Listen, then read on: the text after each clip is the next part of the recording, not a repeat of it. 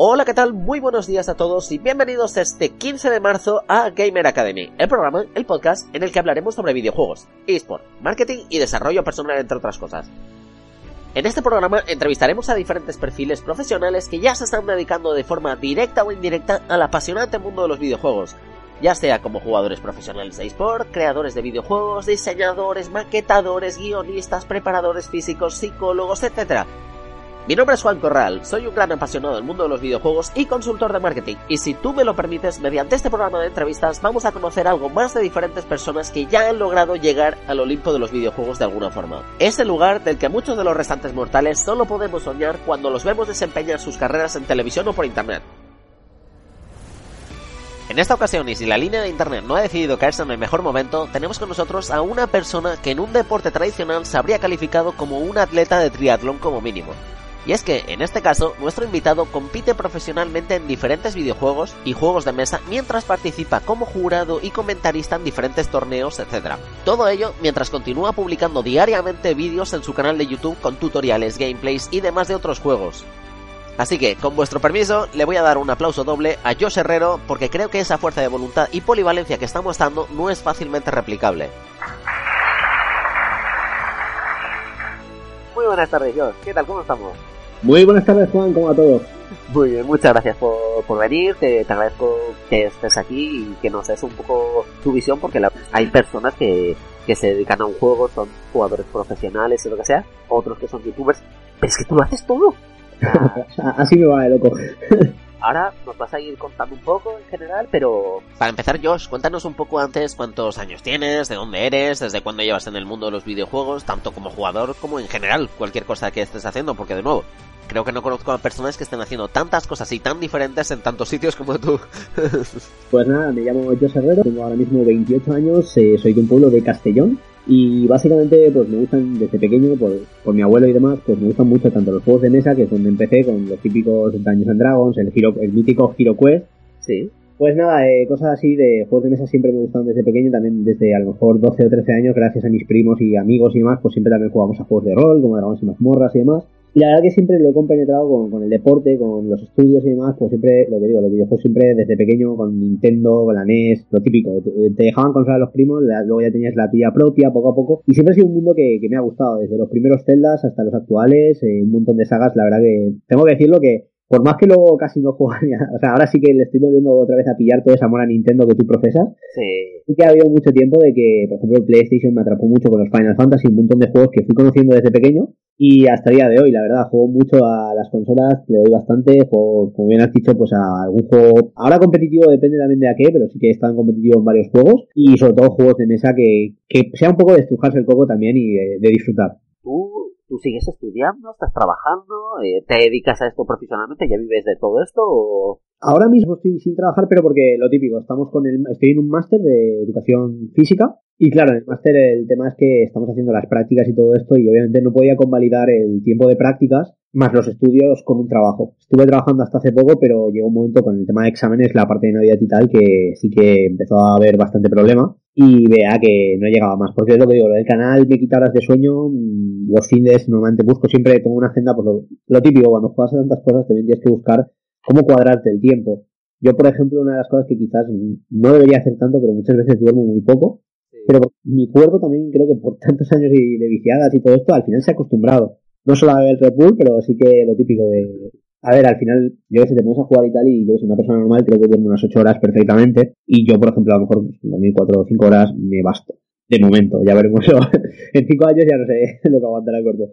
No, pero es más o menos lo que digo, de que sí que es verdad que, por ejemplo, cuando vengo por las noches después de todo el día de trabajo y tal, es cuando suelo tener mi tiempo, ¿no? Para grabar algún vídeo, subirlo al canal, practicar de vez en cuando en los juegos cuando puedo, ya sea por el Magic Arena, por ejemplo, si es algo de Magic, si es algo de Crossmaster, pues quedar con un amigo en físico porque ahora mismo está un poco más el online fastidiado. Entonces, claro, depende del juego y tal, o lo que me apetece jugar al momento, pues siempre hay que buscar un poco también la agenda de, por ejemplo, este juego a Fortnite con los amigos, ¿cuándo juego a mis amigos? Por la mañana. Tengo clases tal, menos este día. Pues ahí intento una horita, aunque sea, pues de vez en cuando, pues también para lo, que digo, como es un mundo en el que conoces a mucha gente, te lo pasas muy bien y tienes muchos amigos, pues un poco también para no perder el contacto con esas personas tan especiales, ¿no? Que has ido conociendo durante años y a lo largo de, del mundo gaming, vamos. Yo la verdad es que eso me, suena un poco porque, ya te digo, estaba asistiendo hace poco a unas clases y, tenía un profesor que decía, ah, pues mira, dice, este fin de semana vamos a quedar todas las personas que, que nos hemos conocido a través de LinkedIn, que tenemos una comunidad que no nos hemos conocido más que en las redes y tal. Yo pensaba, digo, guau, pues anda que digo yo, digo, las quedadas esas, me, acuerdo, lo comparaba con, con las personas que he conocido en los videojuegos, que de repente hemos dicho, no, no, vamos a quedar en presencial. Y, o sea, y me ha impactado mucho, de, de verdad, verdaderas amistades que se han generado, vínculos y todo, precisamente gracias a los videojuegos. Sí, la verdad que es lo que digo, es un sitio que también une yo creo que mucha gente porque es una afición al fin y al cabo y compartes con, con la gente que le gusta el mundillo de los videojuegos y todo esto, pues siempre compartes aficiones, charlas interminables y bueno, lo, lo, lo sabes de primera mano creo. sí, sí, en este caso te, doy un poco la razón. Porque por cierto, igual yo como curiosidad realmente, tú estás metido en todos estos fregados, por así decirlo, pero sigues estudiando, eh, has terminado tu carrera, estás haciendo un máster, está enfocado con, el deporte, o sea, ver, el deporte como tal, pues eh, tiene sus paralelismos con, con el mundo de los esports y todo, pero ¿tienes algún punto intermedio en el que vas a compaginar una con otra o, es, o esto lo estás haciendo como un... no, a ver, eh, realmente el tema de deporte creo que es algo que me gustaría también dedicarme a ello. Me gusta igual, creo que los videojuegos. Es algo que normalmente es raro que te gusten las dos cosas a la vez, creo, porque el deporte exige mucho. O sea, cuando estuve, por ejemplo, compitiendo en tenis o en otros deportes, sí que es verdad que por el tema de estudios yo no daba abasto. O sea, ahí era un niño también, lo que digo, ahora también tiras mucho de, ya estás acostumbrado a hacerte tus horarios, a hacer horarios de equipos, de... Ya es una cosa que con la, con la edad también vas aprendiendo, pero sí que es verdad que, por ejemplo, de niño, cuando iba a tenis, lo tipo, ibas a una academia de inglés, eh, tenías el instituto, el colegio y además el deporte. Y luego el fin de otro deporte. Entonces, claro, llegaba un momento que poco a poco ibas reduciendo cosas. El inglés en su momento me pareció más importante que ya el fútbol, por ejemplo, me lo, me lo fui dejando. Seguí en tenis un par de años más, pero claro, luego ya llegabas a que si el selectivo y tal, y llega un punto en el que desconectas a lo mejor de todo lo que se entrena a saco, porque realmente te das cuenta de que si ya no vas a dedicarte en plan lo que es al deporte de competición, deporte de élite que diríamos, dices, a ver, no tienes seguro ahí que te vas a poder dedicar a eso, pues mínimo los estudios creo que es algo que todo el mundo debe de plantearse tener. Porque hoy en día, a ver, depende también de que, de que busques trabajar, claro, pero hay estudios que, por ejemplo, el tema de deporte, aquí en España, pues no está tan bien como fuera. Por ejemplo, gimnasios que me han ofrecido trabajos y tal, pagan a veces miseria en algunos. El tema de que el horario es muy malo, entonces, claro, el tema de los sports, todo eso, por ejemplo, sí que es algo que lo tengo como bastante calado. El tema de que incluso el, equipo de Overwatch y demás, bueno, pues aparte de lo que es quedar para jugar eh, con la Play y todo eso, pues hemos quedado varias veces para entrenar juntos, todo esto, nos hemos hecho dietas. Y es una cosa de coaching que realmente creo que para muchos puede ser una gran oportunidad de futuro, sobre todo de tema de trabajo con el tema de los eSports, porque cada vez están creciendo más. Entonces, creo que... muchos de equipos de eSports ya directamente no están invirtiendo solo en jugadores. Tienen los jugadores tienen entrenadores, luego tienen psicólogos y ahora tienen preparadores físicos. Muy importante de cara a pues evitar lesiones, ir haciendo un ejercicio regular. No solo, es que el problema es que yo creo que no solo a nivel de lesiones. O sea, si hablamos del tema de los esports y el deporte, cómo puede beneficiar, pues mi TFM está yendo por, por ejemplo de eso. Y está el tema de que los beneficios reales, o sea, por ejemplo, eh, pues mejorar el compañerismo. Normalmente estos equipos, por ejemplo, el equipo con el que yo estuve ayudando y tal a un colega que sí que trabaja de eso en América, le he estado echando una mano y he visto cosas que realmente son súper interesantes, porque ahí, por ejemplo, claro, yo no sabía hasta tan, no he estado en un equipo competitivo de encerrarme en una casa a vivir, por ejemplo, que, pasa mucho allí. Y allí, por ejemplo, ves que esa gente normalmente, claro, no los conocen, los han seleccionado de varios países y demás, tiene un pavo que sí, que les ayuda con el tema de lenguaje y todo eso, intentan enseñarles inglés, por si alguno no sabe a lo mejor tanto, para que hablen entre ellos. Pero claro, realmente mediante el deporte, mediante la actividad física, puedes hacer que también el equipo cohesione más rápido, puedes también hacer que es lo mismo, mente, mente sana sano. O sea, si tenemos, eh, los jugadores tienen una habilidad muy buena y tal, pero claro, si realmente los preparas físicamente, al final los sports es como en un deporte. Cristiano Ronaldo es un jugador 10. Es un jugador con un físico increíble. Ese físico le ayuda a rendir más en el campo de fútbol. En los sports creo que realmente es lo mismo. Si un jugador, por ejemplo, goza de un buen estado de salud una buena condición física, los resultados se pueden ver, yo creo que plasmados en lo que demuestra en el juego. También hay que, hay que entender también valores cognitivos, otros fregados, ¿vale? Que se diría más fácil. Pero sí que es verdad que es algo que realmente yo creo que no es lo mismo, por ejemplo, un jugador que pues, esté todo el día sentado en la mesa jugando al counter que un jugador que a lo mejor, pues sí, se pegue sus 6 horas, porque al fin y al cabo son, es como entrenan, entrenan en jornadas bastante hardcore. Hay equipos que están entrenando 10, 12 horas al día que es todo el día. Entonces, si tú de esas 10-12 horas le dedicas al día entre dos horas al deporte mínimo, aparte de que la condición física del jugador no empeorará, por ejemplo, problemas de columna, que es uno de los problemas quizás del sport que más he visto yo que pasan, por el tema de estar siempre en la silla gaming, por más que estés en una silla buena, si tú estás todos los días una burrada de horas, en plan 8 horas delante de un ordenador, pues puedes tener muchos problemas de, columna vertebral, desplazamientos de columna, etcétera, y bueno, el tema de, yo sé, a problema a nivel de la higiene postural. Realmente, claro, es algo que con el deporte puedes corregir y prevenir. Entonces, al final yo creo que es algo que si el mundo de los sports aquí en España se sigue, sigue creciendo, creo que es algo que en el futuro va a dar yo creo que muchos puestos de trabajo, igual que a día de hoy, por ejemplo, el tema de casters, comentaristas, que aquí está empezando a surgir, en América está a otro nivel ya. A ver, afortunadamente aquí en España, pocos los clubes, pero poco a poco se, van todos introduciendo. Ya te digo, por ejemplo, aquí en Valencia tenemos el, Valencia Club de Fútbol, que tiene su sección de eSport, y, ya te digo, tienen sus gaming houses, o sea, que los contratan, les ponen un piso para vivir allí y todo, y ya te digo, tienen regulado todos los horarios. A tal hora, a tal hora tienes que estar entrenando. Pero después tienen pequeños márgenes que dicen, no, no, es para despejarte, para hacer deporte, para eso. Y es obligatorio. O sea, necesitas también despejarte y, mantenerte un poco sano.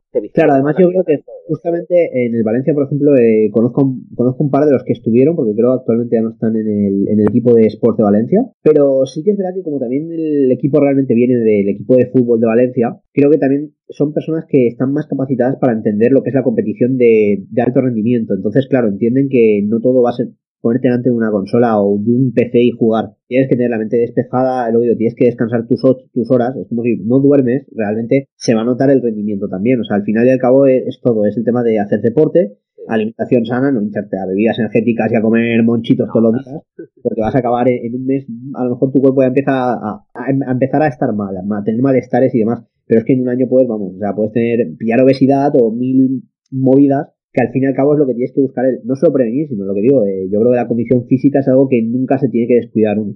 No, no, no, claro. A ver, ya te digo, son pocos todavía, pero ya se van introduciendo.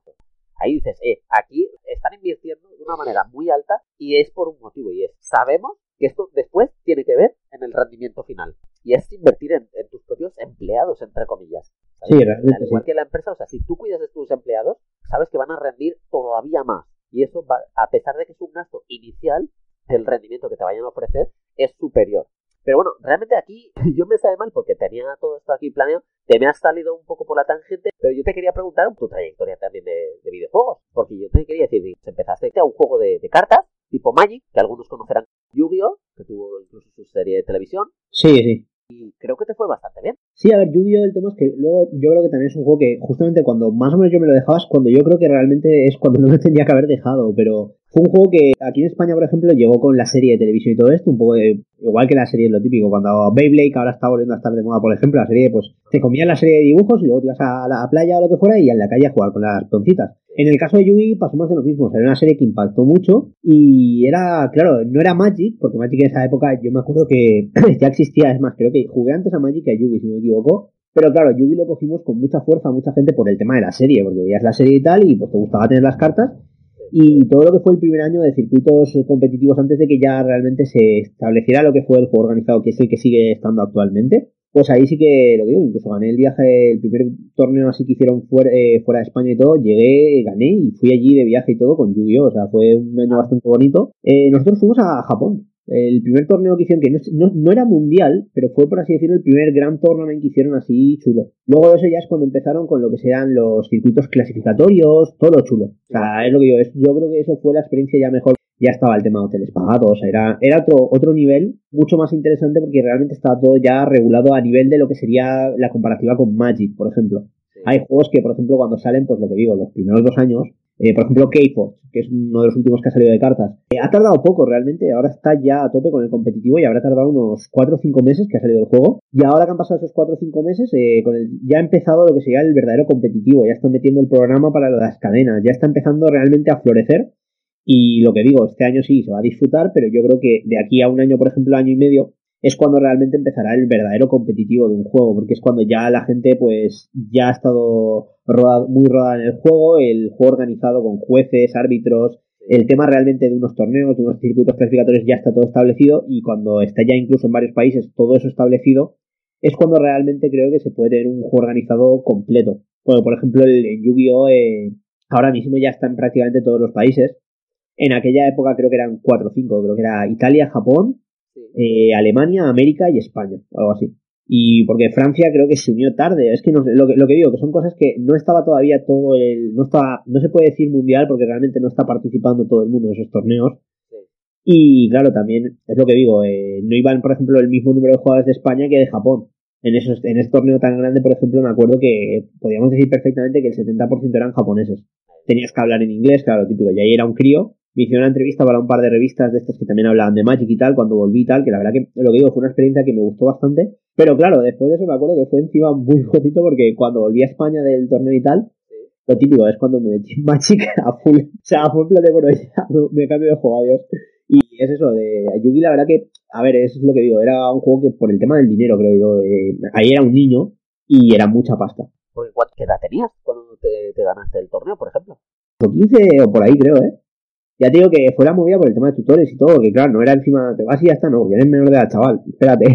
Y no fui el más pequeño, o sea, había gente mucho más pequeña que yo. Wow. Oye, eh, a ver, yo te quería cambiar un poquito de tema referente a.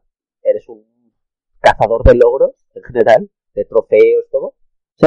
Eh, pero sé que has pasado por muchas cuentas, por muchos canales. La pregunta es un poco peligrosita. Te quiero preguntar, ¿cuántas cuentas eh, de Xbox, PlayStation, YouTube, Twitch, etcétera, en general, cuántas te han baneado y por qué? Eh, a ver, baneos como tal, solo me habré comido en Xbox por el tema del tema de la caza de logros y tal. Ya sabéis que Microsoft pues tenía unos programas de detección bastante malos y por muchas cosas, no solo a mí, o sea, hubo épocas de baneos injustos a saco. Y claro, yo en Xbox, por ejemplo, pues con mi primer perfil, una colección de Xbox bastante envidiable, creo. Más o menos, ¿de cuántos juegos estamos hablando? Solo para hacernos una idea. Xbox, más de 1200. 1200 juegos físicos. Sí. En digital es lo que digo, la cuenta cuando pasó el, problema que tuve de las licencias era que había más de, entre los juegos promocionales y tal, los códigos que iban dando, los juegos y, porque ahí no era juegos al mes, sino que había muchas promociones de juego gratis y tal, o te pillas un juego, haces la reserva y te dan el de Fable, por ejemplo, que te dan un, minijuego, ¿no? Para la Xbox y tal. Y claro, los minijuegos, los que iban estando algunos gratis, el Xbox, o sea, ahí la verdad que era una época bastante loca. Era de cogerme los CSIs, pasarme una semana todos los juegos que habían de CSI, me aburría y, a ver, eran juegos que eran cortos, pero me refiero también el tema al final de con los usuarios, ¿no? Que intercambiábamos juegos por el tema de, este juego son mil Gs fáciles. Pues el avatar era hacer. Estamos hablando de los trofeos máximos que tienes eh, que desbloquear de, no, no, o sea, me refiero, los juegos de Xbox normalmente tenían al final, eran, por ejemplo, el Avatar creo que eran cinco trofeos, o sea, cinco logros, pero era un total de mil Gs. Los mil Gs normalmente es cuando te has pasado todos los trofeos, o sea, todos los trofeos barra logros del juego, lo que sería el platino en PlayStation, básicamente ahora. Vale, vale. Entonces, claro, ahí pues por ejemplo en Xbox lo, lo que digo, luego estaban los DLCs, pero por ejemplo el Jazz of War me acuerdo de los maratones que nos pegábamos para el trofeo este de las 10.000 muertes, que eso lo digo, creo que fue el que más me dolió cuando me pasó lo de la cuenta, que fue, o sea, la primera cuenta, o sea, de, Xbox me banearon dos. La primera fue, creo que la primera fue lo del CSI, y la segunda fue sacando, no, no trofeos, sino ayudando a gente a sacar eh, trofeos del Sacred, una movida de un anillo o algo así que se ve que estaba glitch, y a todos los del clan, porque ahí sí que fue la masiva, que es cuando me desesperé y ya dije, mira, ya lo siento, pero Xbox no me da soluciones. Cuando pasa algo, que lo digo, hay gente que supongo que sí que podía hackear cosas, pero nunca he hackeado. O sea, mis conocimientos de informática son de ordenadores, no de hackeo ni nada de esto. Yo digo, PlayStation 4 no he tenido ningún problema. Y lo que digo, incluso, a ver, tuve un problema con Overwatch, pero por un tema de rollback que no me, no me lo pudieron solucionar. Al final Blizzard, por lo menos, eh, sí que me, de alguna manera, porque tenía pruebas, es más, hice un vídeo en el canal alrededor de ello de que me desaparecieron unas skins que tenía en el juego y bueno, perdí nivel y todo. Y claro, tenía un vídeo yo con mi perfil, todo, se podía ver todo, además de las pruebas, porque hacía los unboxings y tal que los subíamos a Twitch y todo esto. Entonces, claro, la gente que veía en Twitch veía que yo tenía eso, que era la versión de PlayStation, mi cuenta principal, porque sale el nombre en todo momento. No es algo que puedas editar ni falsear ni en ningún momento. Además de que ya estaba en directo, había estado jugando y tal. Eh, en directo estaba como me saqué la skin. Nada, en Navidades hubo un problema con los servidores o lo que fuera. En principio me dejó de ir el, internet ese día, creo que fue, y ya cuando entré pues no tenía prácticamente nada del Overwatch y fue un palo, lo que digo, es un palo que me llevaba en PlayStation, pero fue creo que el más grande. Y más lo que digo que es un juego que cuando juegas te gusta mucho y además el tema de las skins de un personaje que te gusta pues es algo que no, a ver, es tiempo, pero también ha sido esfuerzo realmente, es lo que nos gusta. Vale, porque hablando de, juegos, tú sí que subes, o sea, de esos juegos de, Lego, por ejemplo, creo que eres de las primeras personas de España que sube gameplays de, Lego. Sí, la, verdad que gracias a tanto a Lego como a Warner, que me han llegado incluso a mandar los juegos gratuitamente, que la verdad que es un apoyo bastante grande. Por suerte, pues sí, he subido guías, de por ejemplo, de prácticamente todos los Legos que hay desde que empecé a subir ese tipo de guías, porque el problema es que muchas las tenía en Twitch y como ahí sí que en Twitch, por el tema de Marvel Heroes, Disney me chapó el Twitch, ahí lo perdí y no hubo manera de recuperarlo. Luego, si quieres, te, explico un poco, porque la historia, la verdad que graciosa. Pero eso sí que, a ver, es la única que sí que digo, bueno, pues es mi culpa y ya está, ¿vale? O sea, la lié mucho. A ver, cuenta ya. ya, la boca, pero... ya no te cortes, cuenta, a ver. Básicamente lo que me pasó con Twitch fue de, pues, lo típico. Eh, aparte de que fue una plataforma que realmente crecí exponencialmente en, eh, en, Twitch. En YouTube, eh, ahora por ejemplo, tengo 4.600 suscriptores, que es muy poco, porque hago, es lo que digo, no tengo un canal centrado en algo, sino que subo lo que realmente me da la gana y lo que a mí me gusta. Entonces, claro, sí, hay gente que viene por las guías, hay otros que vienen por los juegos de mesa, pero no tengo un público a lo mejor, o sea, no es un canal que esté centrado en un tema es muy disperso y yo creo que es lo que también hace que la gente pues se suscribe, ve algo y tal, pero normalmente no se suscriben, ven los vídeos, los utilizan y poco más. También tengo series de muchas visualizaciones, otras que no las venía el tato, pero las subo porque me gusta. Entonces, claro, no es, es lo típico que tampoco le das a tu audiencia el 100% de lo que a lo mejor te va, te va a pedir. En Twitch el tema era que con los directos y todo eso creo que es algo con lo que conectas mucho más rápido con la, con la gente. Subíamos competitivo, hacía competitivo de Tekken en la Play, subía también muchas cosas de, por ejemplo, de juegos de... lo, único que subí de WoW lo subí ahí. No era nada ni, PvP ni nada, era, o sea, era PvE completamente, haciendo el tonto, pero la gente lo veía, igual que teníamos algo de COD, todos esos juegos que Lego, por ejemplo, los originales, me pasé como hice también las guías, que luego al final pues lo moví a YouTube, pues porque lo que digo, eh, salió un juego que era hace un año y pico, creo que fue, que era un juego de PC que estaba mucho tiempo, pues salió en PlayStation y en Xbox One, que era el Marvel Heroes Omega. Y me puse, aparte del tema de los trofeos de la Play por el pico con los colegas y tal, me puse a hacer videoguías, a hacer un montón de contenido del juego y como en ese caso en Twitch casi nadie en español lo hacía, pues sí que es verdad que subí muy, muy bruscamente. O sea, me acuerdo que pasé de tener en Twitch de unos 50.000 a en una semana de subir eso, 350.000, lo que digo, llegué prácticamente a un millón de, seguidores en Twitch, que luego no, no, he vuelto a ver nada. O sea, es lo que digo, esa gente con el canal de Twitch se, se, murió. No saben a lo mejor ni que tengo el canal de YouTube porque también no tiene nada que ver un nombre con otro. Por ejemplo, ahí era Yuta Zero por el nombre de mi, de mi Game Tag y todo esto de, de, PlayStation. Pero claro, el canal que tengo de YouTube es Crossmaster Team Spain. Y entras y hay Crossmaster, pero también hay 20.000 juegos, Fire Emblem, juegos de la Switch, cosas de Lego, el Spyro, que me, me he hecho la guía de los tres juegos ahí en tiempo récord. Y locura es lo que digo, es que es un canal que entras y pues te ves juegos de mesa, te ves juegos, pero realmente dices, el que sube esto está mal de la cabeza, o sea, no tiene sentido, no tiene una, no sé, es, ahora me apetece subir Magic, subo Magic a saco, y me pongo a lo mejor un mes, eh, no paro de subir Magic, luego paro una semanita y vuelvo otra vez con Magic. Entonces, claro, voy subiendo también lo que realmente me apetece. O sea, es un canal que lo tengo porque me gusta editar vídeos y me lo paso bien. O sea, es algo en plan, es que es, es, es raro.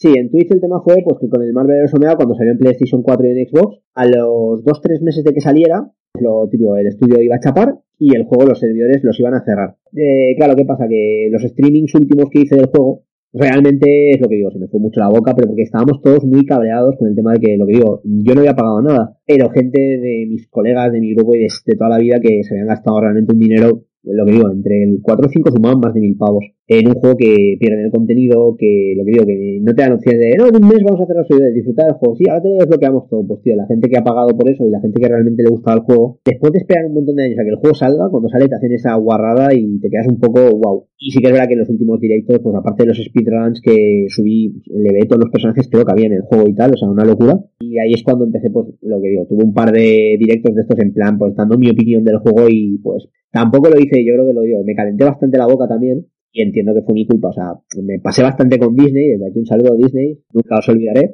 Y nada, directamente, pues lo he dicho, pues me, no, no fue solo que me empezaron a eliminar un montón de vídeos de Twitch, sino que de repente pues me pegaron una chapada de canal que no puedo hacer nada, básicamente. O sea, ahí sí que estaba vendido. O sea, y yo metido, eh, forma de recuperarlo, ¿verdad?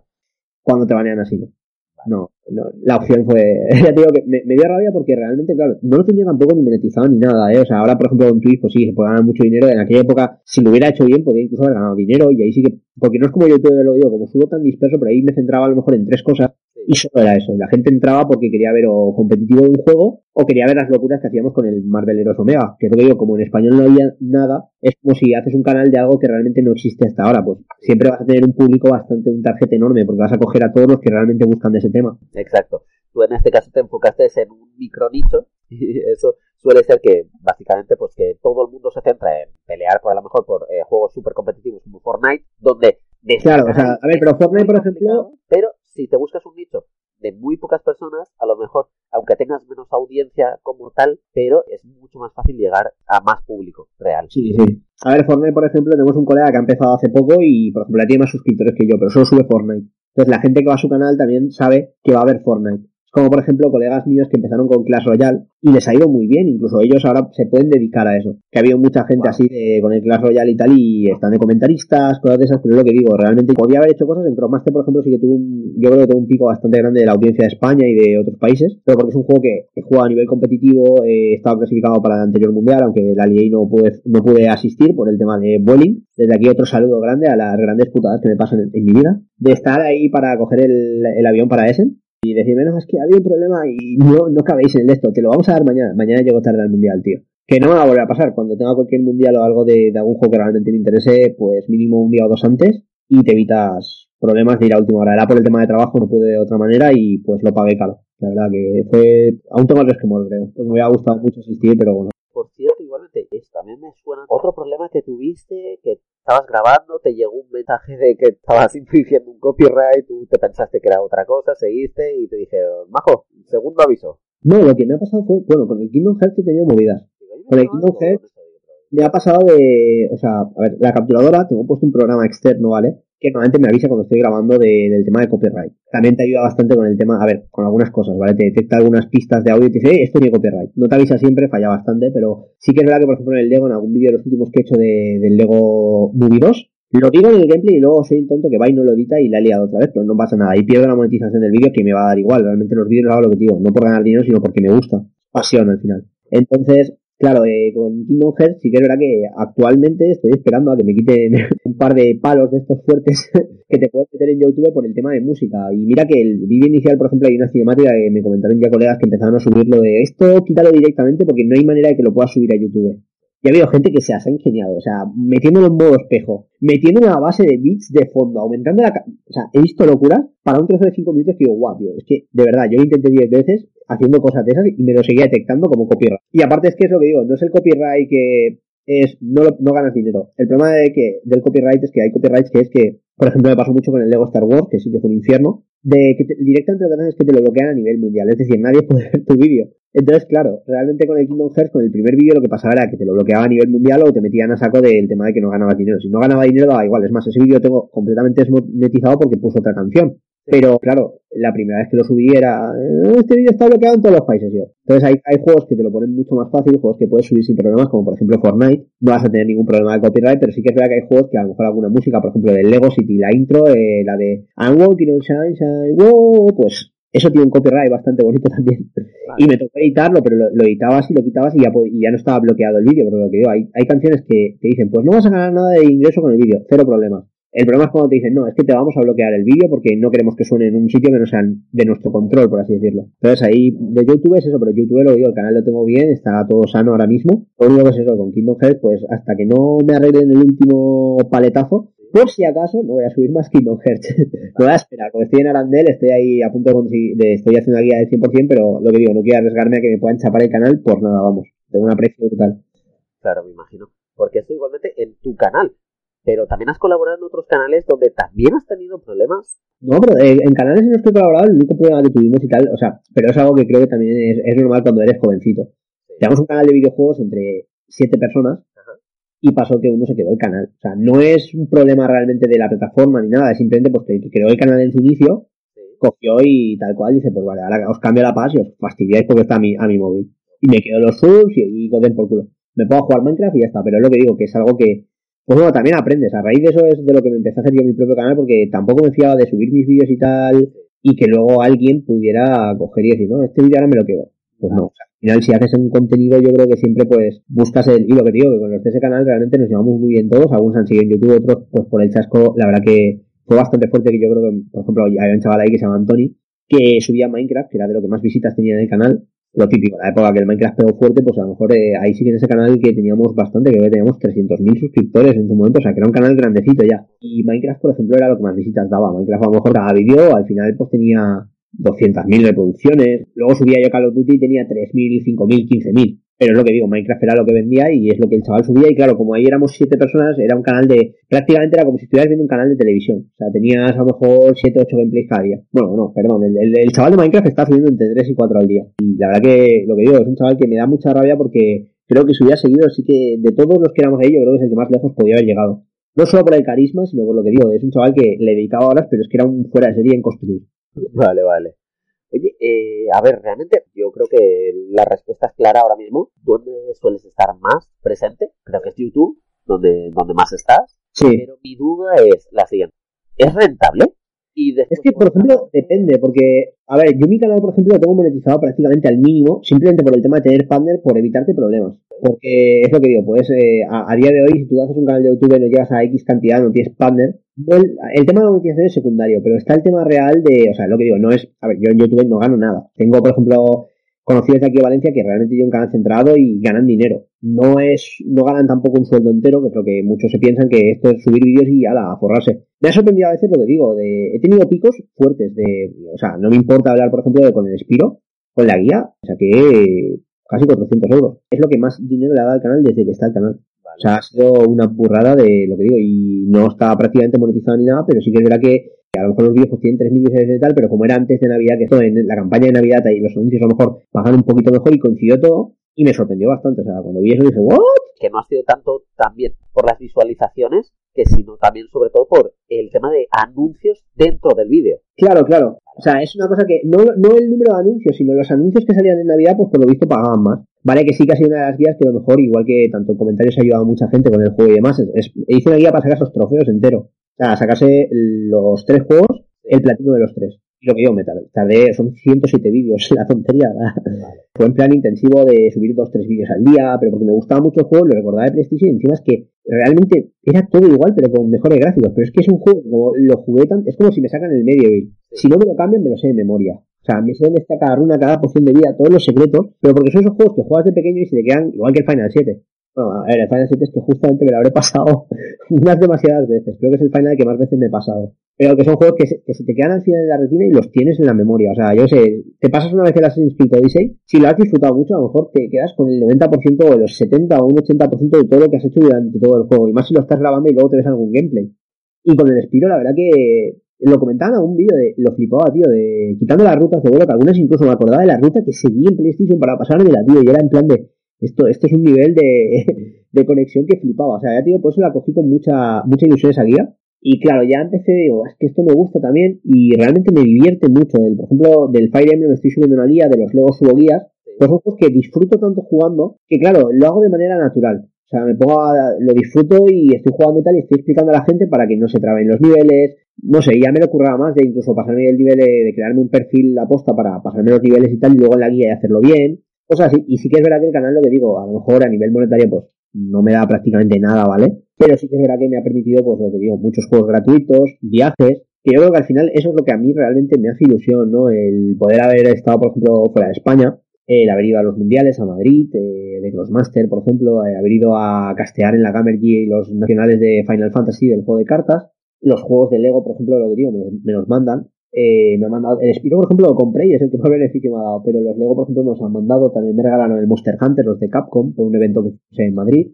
Entonces, claro, es eso, al final, pues son cositas que realmente es lo que también te hace que estás guay en el mundillo, porque una empresa que sabe que realmente lo que digo, no tienes prácticamente las visualizaciones, porque muchas veces es una cosa que sí que me mola, ¿no? Que mucha gente dice, no, es que el contenido del canal está muy bien, tal, pero no te promocionas, tal, y es que realmente es eso, o sea, es lo que digo, soy creo que el ejemplo de un youtuber de cómo no hacer un canal. Lo hago porque me gusta realmente y no por el dinero ni nada de esto, pero es lo que digo, de me ha dado cosas muy buenas, que estoy súper agradecido, la verdad, y que aparte de las amistades, de toda la gente que conoces del mundillo, al final te conoces media España y media gente de fuera, lo que digo, el último, por ejemplo, gente de Argentina que ha venido incluso a verme, el, por ejemplo, el otro día subí una partida contra un chaval que aprovechando que estaba aquí quedó conmigo y echamos una partida de Crossmaster, un argentino que se llama Larry, desde aquí otro saludaco, y locuras de estas, de un chaval de Corea que me veía, que creo que es el único suscriptor coreano que tengo, ¡Wow! que me veía de, de unos juegos y tal que subí antes y de Crossmaster, el chaval se vino aquí y nos echamos una partideja, o sea, locuras así que digo, guay, y realmente eso yo creo que al final es lo que a uno le gusta. Lo que tú haces, la gente que lo disfruta y que realmente, pues, para algunas cosas y tal, pues, eh, es una manera también, yo creo que de, no sé, es un- una afición al final. Que es, es muy difícil, yo creo, que hablar de algo así, porque luego, tío, hay gente que sí que se lo hace por el dinero y todo eso, y es respetable porque es, es un trabajo para muchos, o sea, y es algo que está demostrado que si realmente te lo tomas, yo creo que en nivel en serio y tal, aunque es lo que digo, yo creo que para ese nivel, eh, ahora mismo, lo que digo, con los estudios, con el tema de trabajo y tal, yo creo que es algo que, por desgracia, tienes que dejarte muchas cosas de lado. Y yo creo que si me empezara en plan a saco así, ya no sería tan, a lo mejor, tan afición como es ahora. de subir lo que realmente me gusta y tener el batiburrillo está subiendo Fire Emblem, Lego, Smash Bros, eh, Assassin's Creed, eh, más Lego y ahora te subo pues va un gameplay de del Starlink, por ejemplo es otro juego que me mandaron gratuitamente con todas las naves y esos son los pequeños detalles que dices, bueno, eso es una tontería. Pues no, tío, estoy súper ficazo con el juego y tengo todas las navecitas aquí en casa. Amigos, cosas de estas que, lo que digo, te han mandado por tonterías de Nintendo, cosas de estas, de eventos que te han invitado. Y al final, pues son cosas que, yo, o sea, acumulas ahí seis de Lego a punta para. Y acumulas y realmente te gusta porque es una manera de decir, bueno, a ver, no ganar dinero y tal, pero eh, tengo mis fricazas, mis cosas frikis aquí, todo, todo guay, ¿sabes? Sí. No, hombre, pero la verdad es que yo me quedo sobre todo con el tema de, de que tú como tal, o sea, no estás monetizando eh, tu canal de YouTube, pero es porque ni siquiera quieres. O sea, no estás interesado. O sea, si te viene bien, pero tú no estás considerando eso. Tú estás subiendo vídeos porque te gusta. Claro, es, es, lo que digo. Es lo que, por ejemplo, cuando hablo con mis amigos que tienen canales más grandes y tal, me dicen, eh, tío, ¿quieres hacer una promo conmigo tal? Y realmente, si te fijas, incluso promos casi no hago. O sea, quitando a lo mejor un par de colaboraciones que he hecho y porque ha sido porque es un chaval a lo mejor que digo, es que me cae muy bien, vamos a hacer algo juntos. He hecho muy poco, o sea, he hecho una con Motion Piece, que es uno de los youtubers de Argentina de Lego, yo creo que más importantes a día de hoy. Tiene solo 15.000 suscriptores, pero es lo que digo, es un canal de Lego muy bueno, con muy buenas reviews y que realmente es un chico que aparte lo conocí por, por el tema de Lego, por una afición. Me llevo súper bien con él y de verdad que me cae genial, hablo con él prácticamente todos los días. Nos vamos con cosas de Lego y tal, y lo disfrutamos juntos y hicimos un vídeo para su canal y no para el mío. Pero claro, es lo que digo, realmente me he juntado, o sea, tengo colegas como Shogun, y vino y, joder, soy el típico matable. Están siempre ahí diciendo, ¡eh, vente, hago un directo! Y, no, estoy jugando Fire o sea, también es para matarme un poco, ¿eh? Claro, y es que es, creo que es el problema de que a día de hoy lo que yo hago es que me gusta y es el, es el dilema de, a ver, si podría a lo mejor ganar dinero, pero es que si es a costa de cambiarme, es algo que, no sé, hay gente que quizás dice, hombre, a ver, si por ejemplo no tienes otra opción y tal, y dices, pues mira, sí, tengo que hacerlo porque me hace falta. Pero claro, cuando lo tienes como una afición y que realmente lo disfrutas y tal, sigo subiendo porque me gusta, pero claro, son cosas que sí, por ejemplo, yo que sé, estás metido en lo que es el tema de buscar crecer, el, todo esto, pues te pones a hacer, por ejemplo, yo que sé, una manera de crecer muy fácil, era el tema de directos. Y claro, el tema es también mis horarios ahora mismo, directos sí que es algo que creo que en un futuro me gustaría recuperar. Por la interacción realmente que tienes con tu comunidad, que yo creo que al final es la magia, ¿no? De la comunidad que tienes en YouTube es increíble. Son gente que, pues, haces amistad incluso con los suscriptores y tal, de, eh, pues estoy ahí en Valencia, quedamos, tío, tomamos unas birras, no sé qué, cualquier cosa, ¿sabes? De una Coca-Cola, un Red Bull, la caña del Red Bull, obviamente, pues me dicho bastante, eh, tomamos un Red Bull. Y no sé, bromas de esas que dices, realmente, claro, te lo pasas bien, conoces gente, pero sobre todo lo que haces ves que hay gente a la que le gusta. Puede ser más gente, menos gente, es lo que digo. Eh, no es lo mismo, por ejemplo, en YouTube ya sabemos que sí, que hay gente que ya tiene un montón de subs y cualquiera que haga una colaboración con ellos, de repente pasa a lo mejor a un millón de suscriptores. Y ya está. Y a lo mejor luego ves que también son gente que luego desaparece o que, pero porque realmente mucha gente creo que es lo que te dices, la esencia. Cambias tu forma de ser, te adaptas a lo que la gente realmente quiere que seas. Wow, wow. Perfecto, joder. La verdad es que te quería preguntar otra cosa, pero referente al tema de, de los torneos, ¿vale? Porque, mm. por ejemplo, tú me has dicho que, que participas en torneos Tekken 7, has ganado dos, tres veces eh, en la Gamergy en, en Madrid. En la gané dos veces. ¿Vale? Cosas ya importantes, por ejemplo, en el Overwatch compites hacia en PlayStation. Sí, el, problema de Overwatch es que ahí sí que podemos hablar de lo que es la diferencia de, del juego realmente competitivo a lo que somos en PlayStation. PlayStation, no sé los equipos que en Valencia ahora mismo de PlayStation 4, creo que somos como seis equipos en toda Valencia. Y es porque la mayor parte de la comunidad está en Valencia. O sea, es donde estamos moviendo esos piques entre nosotros y tal. Pero no hay un juego organizado como por ejemplo está el de PC con premios en metálico. No, o sea, eh, los que jugamos en PlayStation 4, torneo por ejemplo que ganamos en, en Game Over en Madrid, el premio fue un trofeo de 10 euros de valor. Y ya está, eso tú lo ganas en Overwatch. También es verdad que en Overwatch de PC, lo que digo, también hay muchos más equipos. Por ejemplo, en Tekken sí que el competitivo de PlayStation 4 es competitivo. Lo que digo, lo sufrí mucho. Eh, torneos importantes, creo yo, o sea, fuera de España no he ganado nada. Nada, o sea, me han dado palizas reales bastante grandes.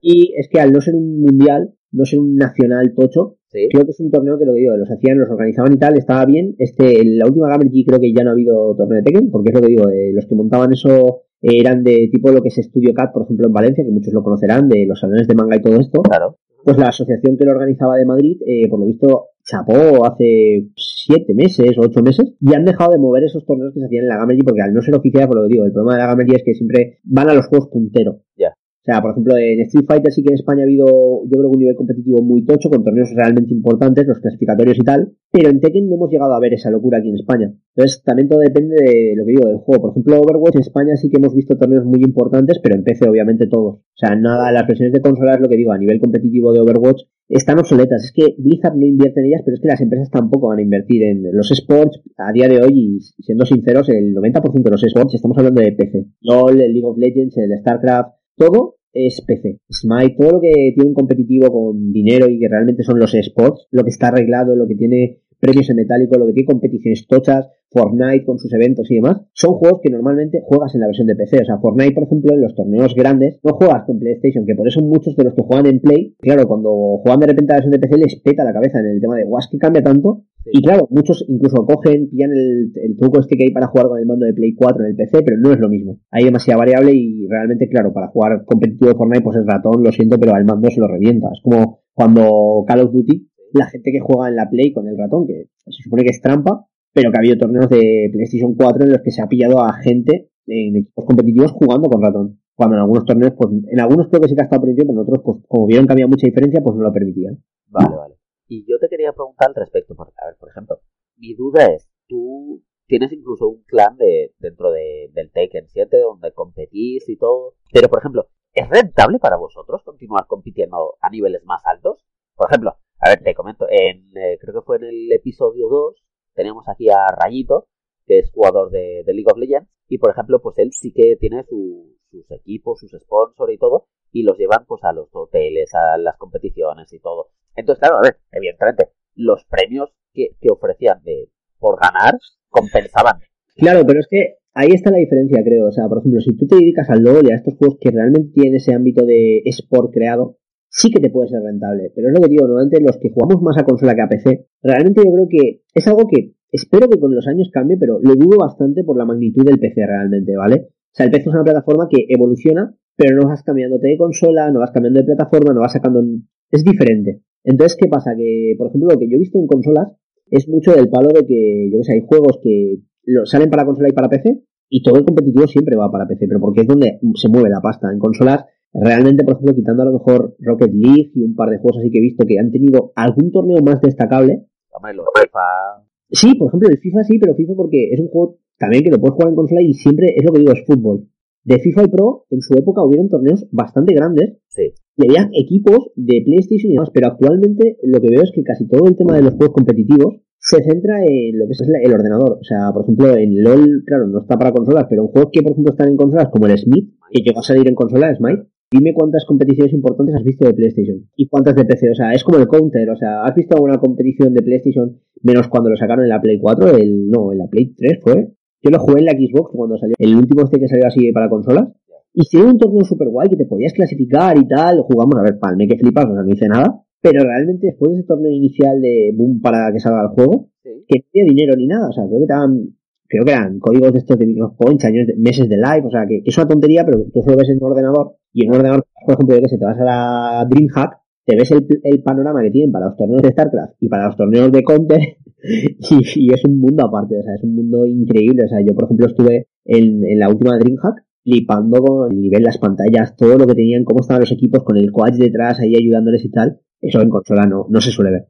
A ver, los juegos de, de peleas y de deportes todavía se salvan un poco Claro, ahí está, pero me refiero, eso a lo mejor es lo que te digo, es al final un 10% de todo el tema de los sports y el problema es que al ser en consola, quitando a lo mejor juegos en los que sí que han apostado mucho, como por ejemplo el Mortal Kombat, Street Fighter, Tekken, juegos de pelea, ¿puedes vivir de ser el mejor de la PlayStation, de esos juegos? Es lo que te quería preguntar, realmente. Yo creo que, por ejemplo, no. O sea, me refiero, para vivir de eso en ese tipo de consolas, ¿Sí? es que no te vale con ser de los mejores. Tienes que ser la élite, ¿me entiendes? O sea, el primero, eh, del 1 al un top 8, por ejemplo, diría yo. Porque, por ejemplo, en Dragon Ball Z Fighters es el nivel que hay y, claro, la gente que realmente vive de eso es gente que a lo mejor está en un nivel tan alto que en juegos de consola yo creo que no se, no se suele ver nunca. Si los juegos minoritarios, aun siendo de los mejores jugadores, si era rentable dedicarte a ello. O si, si te gusta mucho un juego y es para consola, si te quieres dedicar para ello, te tienes que enfocar en, en streaming, en hacer gameplays y vídeos. Yo es que, en el caso de consolas, eh, por ejemplo, en Fortnite han salido varios players que son de jugar en Play y tal, y han destacado y tal, y sin embargo, he visto la carrera de, por ejemplo, había un pavo que nosotros se llamamos X Flaving o algo así, era, jugaba bastante bien, jugaba en Play 4, era, era americano. Y fue pasarse a PC y desapareció del mapa por completo. Entonces, es lo que digo, es, es el panorama de que ahora mismo en consolas hay juegos que, por ejemplo, los de lucha sí que creo que son el último bastión ahora mismo que quedaría, FIFA, porque FIFA realmente se siguen haciendo torneos de Play. O sea, es un juego que, por ejemplo, más que de Xbox, o sea, FIFA, casi todos los torneos que he visto, por ejemplo, sí que son de Play. De Tekken he visto torneos de Xbox, de Play 4 y de PC. Pero en FIFA, por ejemplo, la gran mayoría de torneos que he visto, quitando los de PC, obviamente, como siempre, sí que puedo decir que de Play 4 sí que he visto gente que se dedica, incluso youtubers, que suben contenido competitivo de FIFA y están muy destacados. Por ejemplo, jugadores que han empezado subiendo gameplays de FIFA, como por ejemplo DJ Mario, y tienen su canal y pueden vivir de ello. Pero es lo que decimos, es un, si a día de hoy yo, o sea, una persona quiere meterse de lleno en este mundo, o sea, intentar vivir del tema de videojuegos y todo eso, yo creo que tiene que tirar mucho por PC. Pero porque es el camino fácil, diría yo. O sea, en PC a lo mejor no eres el mejor, pero tienes carisma y todo eso, juegas bien, o sea, porque tienes que jugar bien. Por ejemplo, en consolas, Gref, no sé si lo conoces. Sí. Es un youtuber que sigo bastante, me gustan mucho sus vídeos y es muy bueno en varios tipos de juegos. Es un tío también muy polivalente porque juega muy bien al Call of Duty. El Fortnite se le da bien. No es un jugador 10, pero es lo que es un jugador que entretiene también. Al final también ya los conoces y realmente lo digo, has visto tantos gameplays que te da igual que no sea el mejor en el juego. Te lo pasas bien viendo sus vídeos, su edición es muy buena y pueden vivir de lo que quieren. Pero sí que es verdad que igual que Gref una subida muy rápida, cuesta llegar a eso a día de hoy. Yo creo si no es con lo que digo, si por ejemplo tú te metes en un equipo de LOL competitivo, y pas. O en Clash Royale, por ejemplo, he visto gente que ha crecido en un año un montón de suscriptores y que puede permitirse vivir de ello. No tienen tampoco millones, pero sí que tienes a lo mejor patrocinios, es lo que digo, al final empecé, eh, no es por el canal de lo que vas a vivir ni por los juegos, yo creo por el tema de los partners, los patrocinios que tengas, merchandise. Ocelot, por ejemplo, fue un, ejemplo aquí en España. Se montó también el subot, montarse muy bien el tinglado y es lo que marca la diferencia, ¿no? El, también como el jugador puede realmente no solo llegar a la audiencia, sino hacer lo suyo. A ver, un ejemplo de, de superestrategia, marketing, todo. O sea, finalmente ahora él pues es el líder del grupo de G2 Sport, ¿vale? Correcto. Y lleva, creo que son 27 equipos diferentes. Sí, sí, sí, eso, eso, eso fuera de. Pero también te digo, lo ha hecho muy, muy bien. Él en su momento no es que fuera el mejor jugador de League of Legends, pero pero se sabía vender. sí, se sabía vender. Hacía Por un eso creo que, que es con juegos así stream, mainstream, eh, es donde yo creo que más rápido ves las subidas. Por ejemplo, Lolito Fernández, que me encanta, o sea, y es del, ha sido uno de, las, de los de- que han salido a raíz del Fortnite. Y casi nadie antes lo conocía, te destacas en un juego actual y que está bien y pam, es cuando realmente entras en lo que sería el panorama, ¿me? Que es lo que yo creo que a día de hoy en YouTube con tantos canales es complicado. O sea, tienes que, no es, por ejemplo, Crossmaster, sí, eh, puedo estar muy destacado en Crossmaster, pero ¿cuánta gente juega Crossmaster? Es lo mismo, y te pones a hacer vídeos de Lego, a ver si puedes tener las mejores guías, lo que quieras, puedes llegar a hacer unas guías brutales, unos vídeos muy chulos, pero es un juego de Lego, o sea, te gusta la gente Lego y los juegos. Ya estás metiendo dos cosas diferentes. Hay gente que le va a gustar el tema de construcción, de set, y otros que le van a gustar los juegos. Pero es que en juegos es lo que digo, también muchas veces es algo complicado en juegos de pasarse de play. ¿Por qué? Porque realmente yo creo que, yo por ejemplo, es que me gusta jugarlos. No me pongo a ver vi- videoguías ni nada en ningún juego. O sea, yo mismo no vería mi contenido en ese aspecto. O sea, me refiero, pero porque soy de descubrir las cosas, ¿sabes lo que te quiero decir? Pero hay mucha gente que disfruta viendo guías y vi- viendo a gente jugar al Minecraft random y hay gente que le gusta ver, ver a gente construir el Minecraft. Y yo, por ejemplo, en YouTube lo que, lo que veo a lo mejor pues son partidas de shooters, cosas de estas, de Call of Duty. Veo canales de lo que digo, de Bubino, por ejemplo, cosas de estas, eh, canales de juegos de cartas. Eso sí que veo algo de competitivo, de meta. Pero juegos y tal, de los que estoy subiendo, muchos, lo que digo, ¿no? nunca me ha dado por ponerme a ver a alguien pasarse el Batman, tío. Nada, igualmente para gustos, oye, a cada quien le gusta una cosa. Me gusta ver competitivo. Claro. Ver gameplays no, a menos que esté atascado en una parte, pero oye, pues, oye, hay gente que le gusta. Pues dice, para ver una película o si me tengo que comprar el juego o lo que sea, veo a una persona que me entretiene, lo hace él y yo ya pues compensa. Oye, eh, yo, yo realmente ya te quería hacer una última pregunta y es, eh, ¿dónde te ves de aquí a, no te voy a decir 10 años, pero 5 años? Buah, es que, a ver, ahí hay un par de proyectos para cuando acabe el máster bastante interesantes. Ahora, este año, la verdad que con el canal hay, hay cosas que creo que pueden realmente hacerlo avanzar. Pero ahora mismo lo veo con el tema de los estudios y tal, creo que es lo primero. Y ya cuando acabe el máster sí que es verdad que me gustaría mirar un par de cosillas porque tengo un par de cosas chulas por los contactos que estoy haciendo. Y la verdad que hay un par de cosas bastante golosas que el problema es que algunas de ellas no puedo hablar todavía, pero se vienen cosas chulas acá. Vale, de- no, no, no solo de videojuegos, sino de cosas ya que, lo típico, que te dicen de semana, "Eh, pues anímate a hacer esto, y ya vas viendo cosas que también me gusta hacer y creo que pueden quedar chulas. Y es otro horizonte, yo creo que un poco también de, porque sí que es una cosa que, por ejemplo, en el canal sí que veo que quiero poco a poco ir enfocando más, es también un poco a mí, o sea, eh, lo que digo, mucha gente dice, es que me encantan los gameplays, pero tío, casi nunca sales tal, en Magic sí que salgo al principio de los vídeos y tal, hay vídeos en los que sí que salgo todo el rato, pero claro, por ejemplo, mucha gente lo que más me pide son directos, que es lo que no hago, Y son esas cosas que al final realmente, porque claro, la audiencia así con comentarios, intento contestar prácticamente todos. Porque, a, ver, no es lo mismo cuando tienes pocos suscriptores que cuando ya lo que digo, si con 4.000 ya a veces lo flipo de cada día a lo mejor 20, 30 comentarios, mensajes privados de MPs, todo esto y tal, por Twitter, por tal. Claro, llevar, a, llevar todo eso al final, todos los días a lo mejor tienes media horita, 30, 40 minutos, yo que sé, depende, o algún día o en 10 minutos no tienes leído todo, has hablado y tal, pero sí que es que son cosas que poco a poco ves cómo va creciendo el canal, igual que ves la gente que te comenta, por ejemplo, hay gente que es que ya le da igual lo que suba, ve mis vídeos y me comenta. O sea, tengo un par de esos que la verdad que te alegra bastante y dices, guau, es que me comentan todos los vídeos, suba lo que suba. O sea, y te, pregunta en un vídeo del, Lego, te dice, ¿cuándo vas a subir el siguiente wow. Y, es, es, algo que realmente ya mola porque es lo que digo, al final, pues realmente el canal es lo que digo, lo que, lo que mola un canal es la comunidad que tienes con esa gente, es lo que yo creo que hace especial y al final disfrutas. Esa unión ahí de, somos un equipo y lo sabéis. No, la, verdad que, bueno, ya lo viste con el tema de los streamings, todo lo, que he viajado, la verdad que sí que es algo que agradezco bastante, porque he estado hasta en Alemania, en Essen, en la Essen Spiel, y es lo que digo, han sido cosas de viajes a Nueva York, han sido cosas muy tochas, la verdad. Cosas que, sitios y lugares que no esperaba haber visto en mi vida, y realmente gracias a todo esto, pues sí que yo creo que eso es al final lo que a mí me llena. O sea, el haber conocido mundo, haber conocido mucha gente, y realmente al final pues tienes amigos en todo el mundo, tío. O sea, hablas con gente, en, hablas con americanos, con eh, gente de Reino Unido, italianos, por juegos, es lo que digo, como al final cada juego tiene gente de todos los lados, al final te hace, conoces a mucha gente y realmente vale muchísimo la pena, creo yo. Ahí la verdad es que sí. Y, bueno, yo creo que la respuesta es obvia, pero te la voy a hacer igualmente. ¿Tú recomiendas tu, no tus pasos, o sea, pero introducirte en este mundo? Ah, yo creo que al final, si realmente quieres dedicar algo de esto, yo creo que lo suyo, mi consejo sería centrarte realmente en algo que te guste. Sí. Para que no se te haga pesado y sobre todo, lo que digo, que es algo que si, por ejemplo, yo que sé, subes de algo que ya inglés, es muy complicado, aunque subas unos vídeos una edición brutal, muchas veces es complicado simplemente que te vean. También es lo que digo, yo sé que hay gente que ha cogido y pues ha empezado directamente muy fuerte, ha hecho una colaboración grande, es lo que digo, es que hay muchas maneras de subir, yo creo que en YouTube. Y al final es saber un poco, pues, por ejemplo, las colaboraciones con youtubers grandes siempre ayudan, porque es una manera de que te den a conocer. O sea, las colaboraciones son importantes. Luego el tema, por ejemplo, de con partners, de acuerdos y tal. De, claro, el tema es llegar a eso es lo complicado, creo yo, a día de hoy. O sea, estar en el panorama es porque pues, en algo has destacado en algún momento, has tenido suerte, puede pasar de que entres con un tema que, no está tratado todavía o que casi nadie, o destacas porque es muy bueno, y ahí, claro, te puedes pegar un impulso súper grande, pero si subes cosas de lo que digo, a lo mejor si subes lo que a ti te gusta, lo que a ti te gusta no es lo que la gente realmente demanda. Es, por ejemplo, el caso del profesor este de matemáticas que hay tan famoso. Tú entras ahí y si realmente quieres aprender matemáticas, el tío te va a enseñar es algo que ha hecho él por amor al arte y ha destacado porque es algo que no había hasta entonces. El problema es que a día de hoy pues hay infinito más uno de canales y realmente, claro, es complicado a lo mejor, igual que al principio en su momento, pues todos los que empezaron pronto creo que son los que más ventaja han tenido en ese aspecto, porque realmente no había lo que ahora, o sea, es que antes yo que sé, habían 20, 30. Pero es que ahora, claro, realmente te puedes subir gameplay de Star Fox, ¿cuántos hay subiéndolo al mismo día? Millones.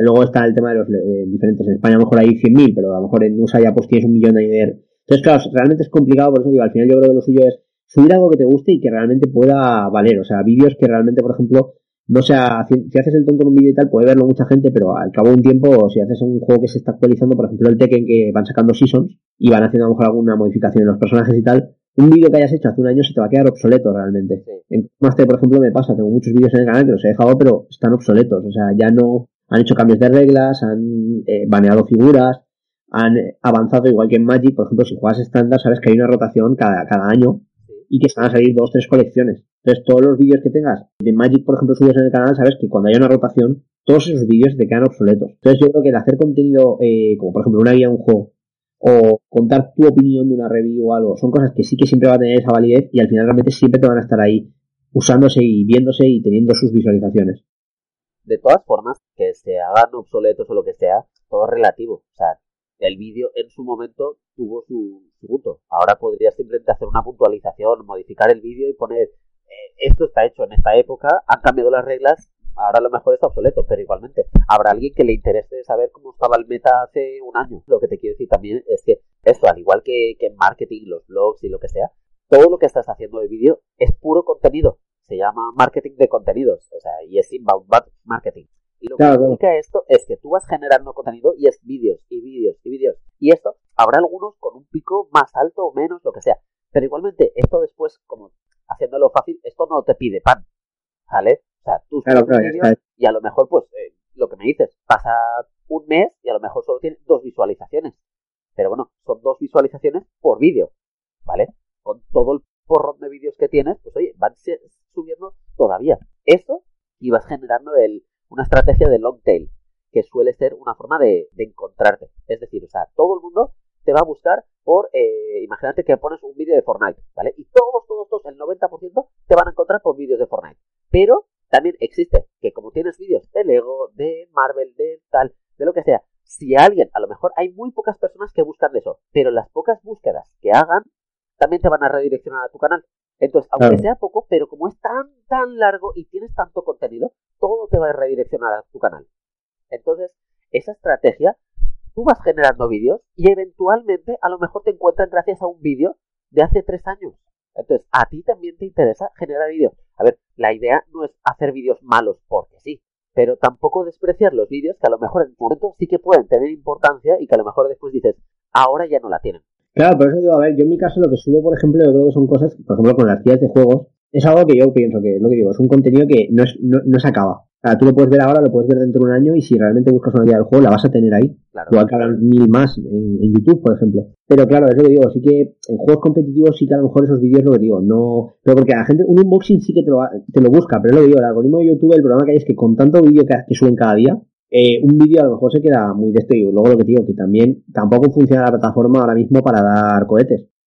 Y ya para terminar, ¿cuáles son tus coordenadas o en qué redes sociales te podemos encontrar? Ya sea YouTube, Facebook, Instagram, Twitter. Pues en YouTube estoy como Crossmaster Team Spain, en Facebook tengo una página de Crossmaster Team Spain, que es donde por ejemplo mucha gente pues por privado y todo eso, luego tengo una cosa que es KTS Gameplays, que es lo que digo, es un grupo que, a ver, básicamente casi no veréis publicaciones y tal, pero porque es un grupo que es para el tema de juegos y demás, la gente que solicita ayuda, por ejemplo, el Monster Hunter tenemos la brigada APS, que podéis contactar con nosotros, tenemos tiene un grupo de WhatsApp para ayudar a la gente del Monster Hunter World. Bueno, igualmente, te, te intentaré contactar más adelante, a ver cómo anda tu proyecto, te preguntaré cómo ha avanzado tu, tus canales de, de, de YouTube y, y, a ver cuánto ha cambiado, o sea, que a ver, para, para entonces si, si nos hemos puesto un poco al día en todo. Pues oye, lo dicho, vamos a dejar las notas en el programa, igualmente te dejaremos todos tus enlaces porque evidentemente pues eh, creo que seguro alguno te contactará para preguntarte un poco. Creo que queda bastante claro que es bastante accesible, ¿vale? Eso no cabe la menor duda. Así que nada, no te preocupes que, que te lo dejaremos todo apuntado y te deseo lo mejor. Bueno, tío, muchas gracias, de verdad. Por aquí comentar que, al igual que en esta ocasión nos ha acompañado este jugador de videojuegos, youtuber, juez, etcétera. si creéis que falta algún perfil que creéis que encajaría en esta serie de entrevistas y pueda aportar valor con sus experiencias, comentadlo en las notas del programa, que haremos todo lo posible para entrevistarlo en el podcast. Con todo esto me despido. No olvidéis darle a me gusta, dejar un comentario amable diciendo que os ha parecido el programa, poner 5 estrellas, compartirlo en vuestras redes sociales si os ha gustado el programa y si no os ha gustado, decídnoslo también. Que a fin de cuentas y citando a la gran Sony, esto es para vosotros jugadores. Muchas gracias y nos vemos en el próximo programa.